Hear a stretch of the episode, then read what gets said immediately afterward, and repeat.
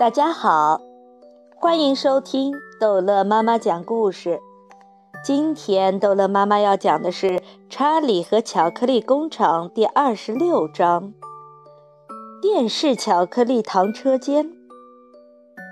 迪伟一家人还有查理和约瑟夫爷爷从电梯里出来，走进一个房间。房间亮得刺眼，白的刺眼，他们的眼睛痛得眯起来。因此停下不动。旺卡先生给每人一副眼镜，说：“马上戴上，这里不管做什么事情都不能把它摘下来，这些光会害你的眼睛瞎掉的。”查理一戴上墨镜，就能舒舒服服地看向四面了。他看到这是一个狭长的房间，房间全部漆成白色，连地板也是白的，到处没有半点灰尘。从天花板上掉下来一些大灯，使整个房间沐浴在明亮的蓝白光中。房间里完全空荡荡的，除了远处的镜头，镜头处有一部带轮子的巨型摄影机，一大群奥帕伦帕人正围着它给机件结合处加油，调整它的旋钮，擦它那巨大的玻璃镜片。所有奥帕伦帕人都穿着非常特殊的衣服，他们穿着全套鲜红的太空服，至少看起来是太空服，包括头盔和护目镜。正在沉默地工作着，看着他们，查理觉得有一种奇怪的危险感觉。这些奥帕伦帕人都很清楚，整个工作中一定有某种危险性，因此。他们在这里不叽叽喳喳地说话，也不唱歌。只见他们穿着鲜红的太空服，在黑色的大摄影机上小心地工作着。在房间的另一头，离摄影机约五十步远，一个奥帕伦帕人也穿着太空服，正坐在一张黑色的圆子桌子旁，注视着一个极大的电视机荧光屏。呃，我们来看看吧！沃克先生叫着，兴奋地蹦蹦跳跳。这是一个实验室，正在试验我最伟大的发明——电视巧克力糖。什么是电视巧克力糖啊？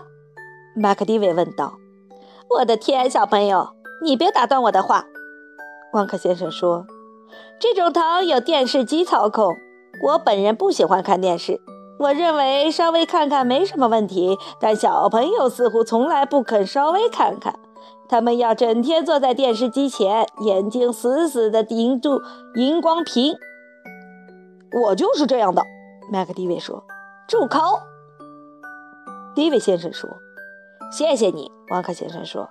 我现在来告诉你们，我这台惊人的电视机是怎样工作的。但首先。你们知道普通的电视机是怎么样工作的吗？非常简单，在拍图像的一边有一部很大的摄影机，是用来进行拍摄的工作的。它随后把射出来的图像分解为几百万个微粒，有小的肉眼看不见。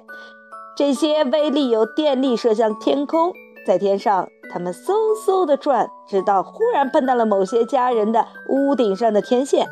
他们便顺着电线飞快地下来，直通到电视机的后面，然后在电视机里轻轻移动，直到那几百万个微粒走到正确的位置，重新组成图像，就像拼图游戏。于是，一下子，图像在荧光屏上出现了。不完全是这样的，麦克迪维说。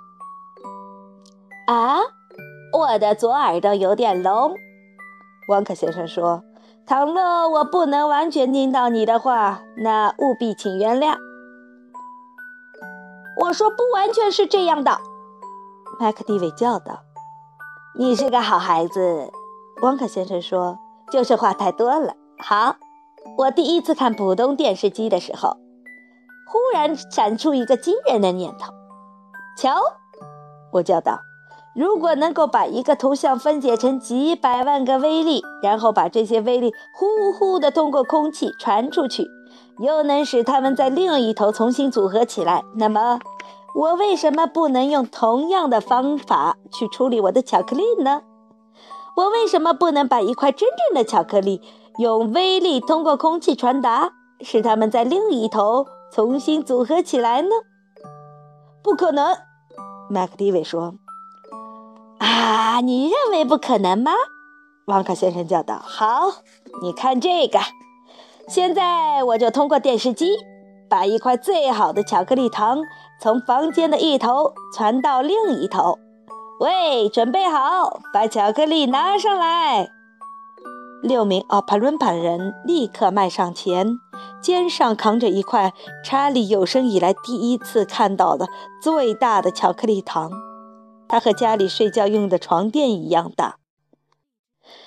它一定要大，王克先生解释说，因为任何时候东西通过电视传送出来，总比进去的时候要小得多。就说普通的电视机吧。你拍摄一个很大的人，他在荧光屏上出现时，从不会比一支铅笔高，对吧？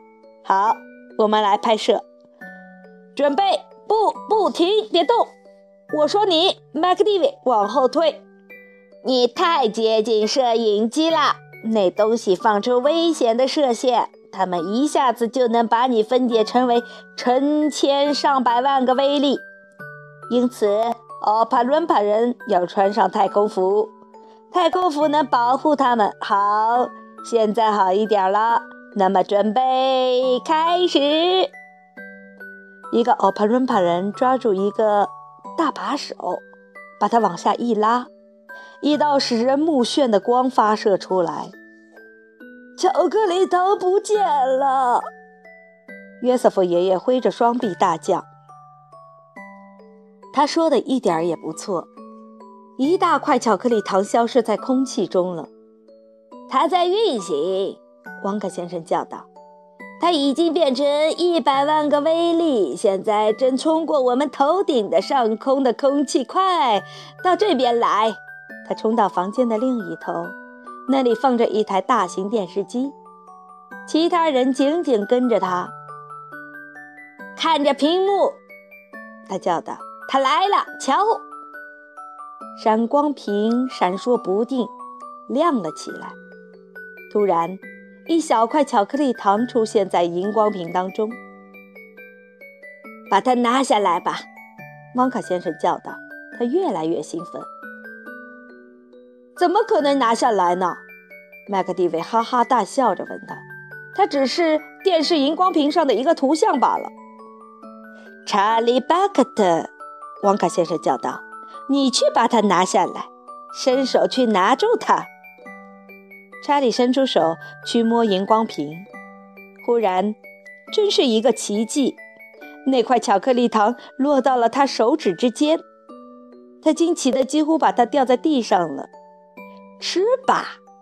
旺卡先生叫道，“把它吃下去，味道好极了。”是你们刚才看到的那块大巧克力糖，只不过一路上变小了，完全不可思议。约瑟夫爷爷喘着气说：“这是，这是，这是一个奇迹。”只要想象一下，光克先生叫道：“等到我开始在全国推出它时，你会坐在家里看电视。”荧光屏上忽然闪出一个广告，一个声音说：“请吃旺卡的巧克力糖，天下第一。如果不信，请亲口尝一尝。来啦，只要你伸出手去拿一块就成了。怎么样？啊，了不起！”约瑟夫爷爷叫道：“它将使世界大变样。”好了。这一集的故事就讲到这儿结束了，欢迎孩子们继续收听下一集的《查理和巧克力工厂》。